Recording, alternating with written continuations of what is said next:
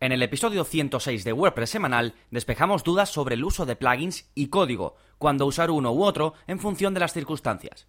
¡Vamos allá!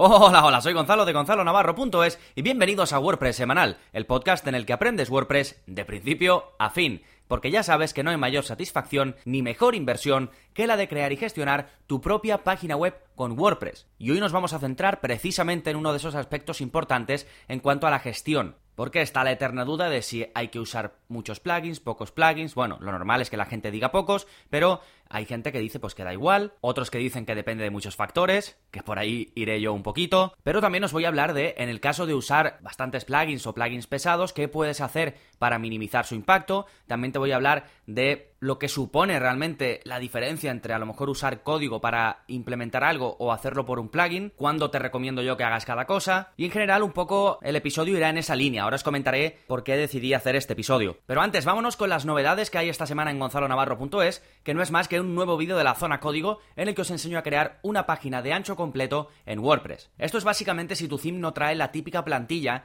de ancho completo. Ya sabéis que los themes vienen con plantillas de página y que tú puedes crear plantillas de página. Esto lo vemos en el curso de WordPress avanzado, pero en concreto este vídeo está enfocado a los que queréis una página de ancho completo. Así siempre que lo necesitéis, simplemente la marcáis como opción de, plantilla de página y listo, ya lo tenéis. Después, si lo combináis con otro vídeo de la zona código en el que os explico cómo ocupar el 100% de, la, de ancho de la pantalla, pues podéis lograr combinaciones muy chulas, ¿vale? Así que os dejo, este es el vídeo 57 de la zona código, ya sabéis que es parte del área para suscriptores, a la que si no tienes acceso, por supuesto, puedes probarla durante 15 días sin compromiso. Tienes toda la info en gonzalonavarro.es barra cursos. Saltamos ahora con el plugin de la semana, que es para crear menús condicionales. Ya, ya mencioné este plugin en un episodio em, que llamé los 6 mini plugins más útiles de WordPress. Es el episodio 90, si no recuerdo mal. A ver, que lo abra un momentito.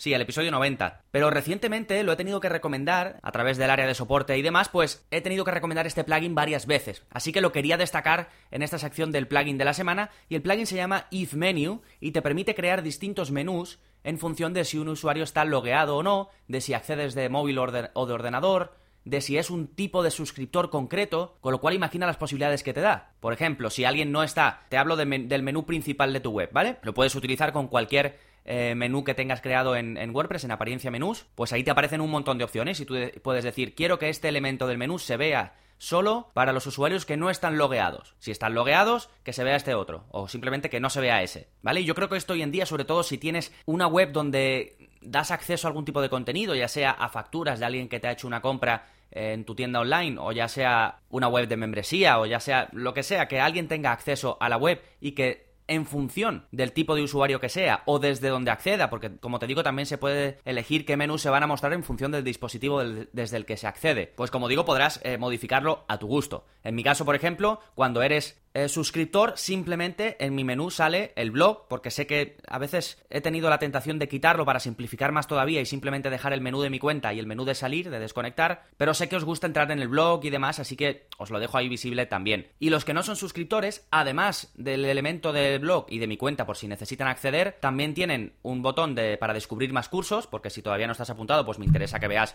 todos los cursos que tengo para que, por si te quieres apuntar, y también el menú de contacto, ¿sí? Y por ejemplo, hace poco he estado probando buscando eh, un sistema de notificaciones para notificar cuando hay algo nuevo en la web y no me interesaba, por la forma en la que funcionaba, no me interesaba que se mostrase en móvil. Pues con este plugin también lo que hice fue ocultar ese elemento que dediqué a las notificaciones, que ahora mismo lo tengo quitado, voy a hacer unas pruebas y a ver cómo lo implemento, pero durante las pruebas eh, decidí quitarlo de móvil porque me parecía, no me gustaba cómo, cómo quedaba y creo que mermaba un poco la experiencia, así que lo quité y lo hice con este plugin. Se puede hacer por código y tengo un vídeo de la zona código en, el que os lo explico, pero con el plugin este es que tenemos muchísimas posibilidades, ¿vale? Por código eh, sería mucho más complejo eh, conseguir tanto control, ¿vale? Aquí mucho más fácil porque tienes tu panel y lo puedes ir controlando todo, como ahora hablaremos, que precisamente esto de plugin o código, de esto va este episodio, y vamos a hablar que esta es una de las cosas importantes a la hora de decidir si queremos una cosa u otra. Entonces vamos con el tema central del programa, que es cuándo usar plugin plugins y cuándo usar código. En primer lugar, vamos a dejar una cosa clara. En WordPress todo es código. Los plugins son trocitos de código que tú instalas y usas. ¿Qué pasa? Que con un plugin no estás, no estás escribiendo tú el código, te viene ya empaquetadito y tú lo usas. Además, la principal diferencia es que normalmente un plugin te viene con un menú de ajustes o un panel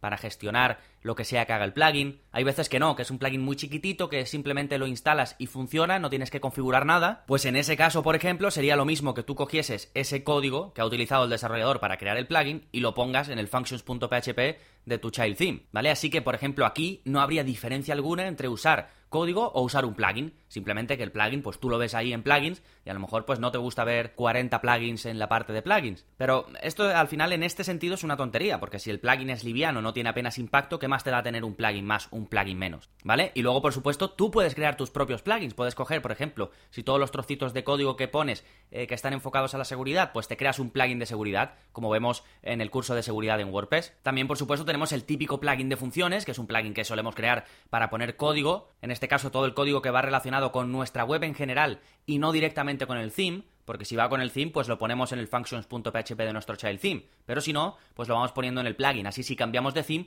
no tenemos problema, ¿vale? Esto vemos también cómo crearlo, por supuesto, en uno de los vídeos eh, primeros de la zona código. Así que eso lo dejamos claro, plugins no dejan de ser código, ¿qué pasa? Que normalmente es algo que sería complejo para nosotros hacer por código, sobre todo la parte de tener un panel con ajustes, con administración y demás, que es muchísimo más cómodo de utilizar que no andar retocando código, así que eso supondría la mayor diferencia. Después os quiero hablar un poco en la línea de esto, de cuándo creo yo que es buena idea usar un plugin o cuándo creo que es buena idea usar código en función de dos factores interesantes. Uno, la usabilidad. Como te comentaba, un plugin normalmente te va a aportar un menú, un panel de configuración donde tú puedes retocar las cosas para que después el plugin haga lo que quieras que haga. Pues si necesitas ese menú, lógicamente tienes que tirar por un plugin. Porque muchas veces decimos, no, yo quiero plugins cuanto menos posible. Pero claro, haces por código una modificación, pero a lo mejor esa modificación no es para implementarla y olvidarte, sino que tienes que a su vez ir modificando ese código. Pues quizás eso sea mucho más tedioso, te lleve mucho más tiempo y en definitiva pierdas usabilidad, que es de lo que estamos hablando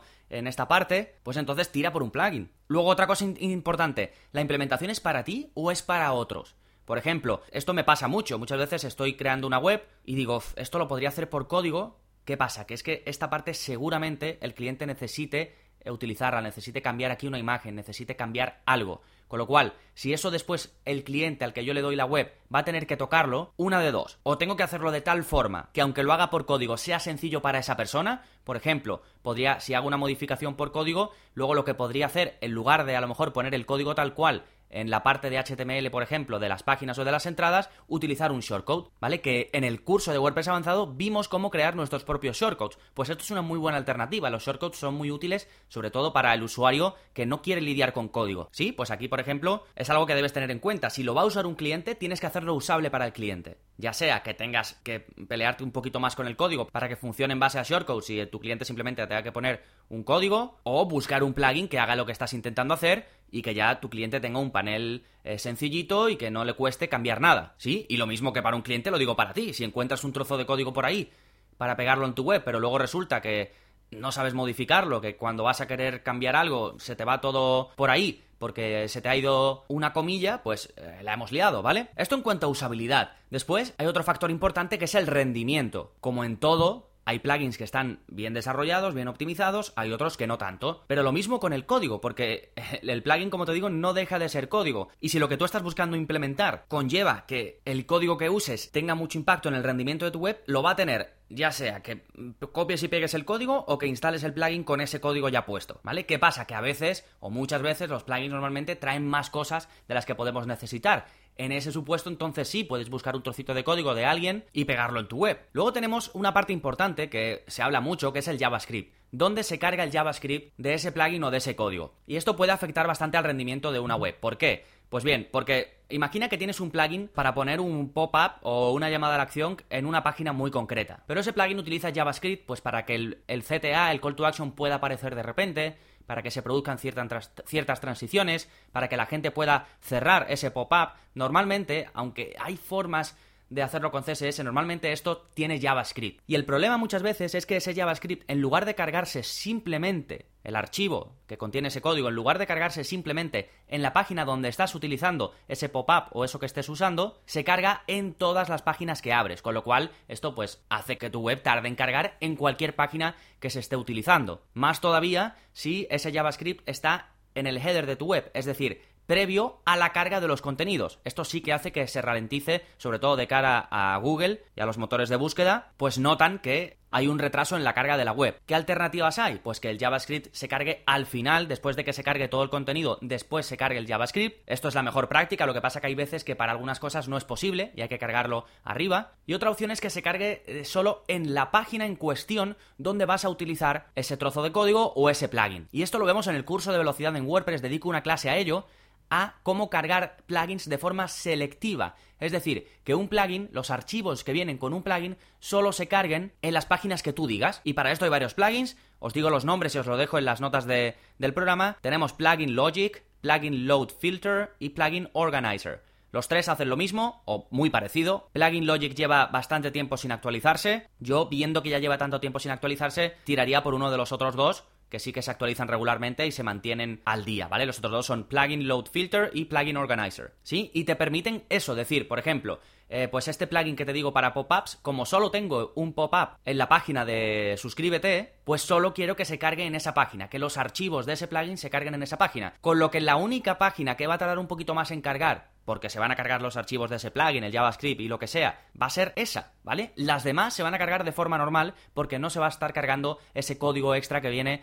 con ese plugin. ¿Sí? Ahora, con esto cuidado, esto de cargar de forma selectiva y, utilizar estos plugins de carga selectiva porque si no tienes cuidado te puedes cargar algo de tu web, entre comillas, ¿vale? O ver que algo que antes funcionaba ahora deja de funcionar porque realmente el plugin necesitaba funcionar a lo mejor en la parte de administración de tu web también. Es decir, hay que tener un poquito de tiento con esto. Yo lo probaría primero en una web de pruebas, pero sin duda son herramientas fantásticas porque te permiten eso, cargar solo eh, los plugins donde sea necesario. Y el último punto que quería tratar es la eterna pregunta de cuántos plugins debería usar como máximo. A, estas alturas del episodio sabrás que da un poco igual, que hay plugins que son enormes como WooCommerce, como WPML, como un constructor visual, pero claro, son enormes, pero te dan tanto que los tienes que tener. Ahora, si tienes 10 plugins del peso de WooCommerce, pues imagínate lo que tienes ahí liado en tu web. Entonces no es lo mismo tener WooCommerce más 10 plugins pequeñitos que hacen cosas pequeñas o que están muy bien optimizados, que como digo, 10 WooCommerce, ¿vale? Así que realmente lo que necesites, busca un balance entre rendimiento, usabilidad y funcionalidad y ya está, ¿vale? Y sobre todo, si tienes un buen hosting, que eso es importantísimo,